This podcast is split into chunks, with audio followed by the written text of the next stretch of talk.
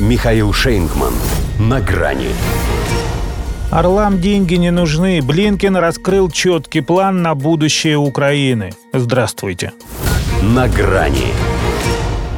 Вот что значит методичка, где прописаны не только тезисы, но и конкретные слова, отступать от которых сродни должностному преступлению. В администрации США только ленивый еще не сказал про отсутствие у них волшебного горшочка для финансирования Украины. Во всех ведомствах, задействованных в этой прокси-войне, вспомнили в суе эту чудодейственную утварь. Хотя могли, чтобы не повторяться, по другим сказкам пройтись. Ведь и золотой антилопы у них нет. И правитель их, в отличие от царя Медаса, превращает все, к чему прикасается, в продукт своей жизнедеятельности. Но нет, плотно подсели они на горшочек.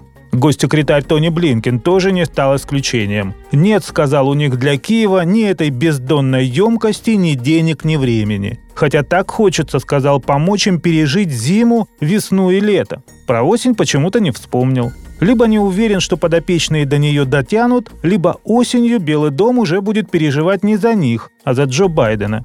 Впрочем, несмотря на лицо постаревшего Пьеро, глава Госдепа и теперь не очень-то печалится об их судьбе, потому что США, по его признанию, имеют четкий план будущего развития Украины, который вовсе не предполагает выделение ей средств на нынешнем уровне. И вот это новое слово в украинской повестке. Точнее, цифра то есть если сейчас, по подсчетам того же Блинкина, 90% от выделенных сумм оседают в самих Соединенных Штатах, то в будущем они планируют выйти на все 100. А что касается укронацистов, то из старого анекдота известно – орлам деньги не нужны. Жизнь, правда, подсказывает, что мертвым тоже. В каком качестве Вашингтон рассматривает Неньку, Тони не уточнил. Согласился лишь с Владимиром Путиным, что американская помощь для нее критична. Согласиться бы ему еще и с тем, что без этой помощи и до критичности бы такой не дошло. Но так далеко их мысль не простирается. Она у них застыла плюс-минус где-то на уровне России, порванной в клочья.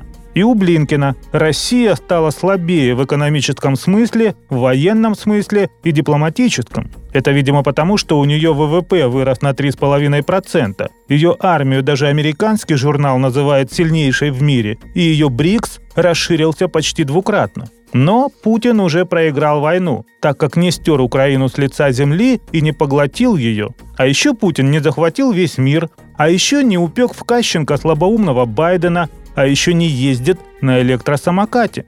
Список его поражений можно продолжать бесконечно, если приписывать ему желания, которых у него нет. Для таких фантазий их горшочек без дна. Что касается идей по существу, то он вообще не варит.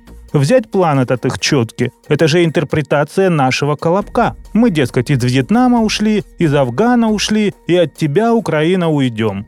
Пока звучит как сказка, но это и есть тот конец, который можно будет считать четким, и Украине тоже.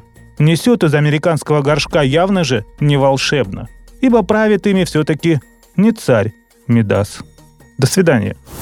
На грани с Михаилом Шейнгманом.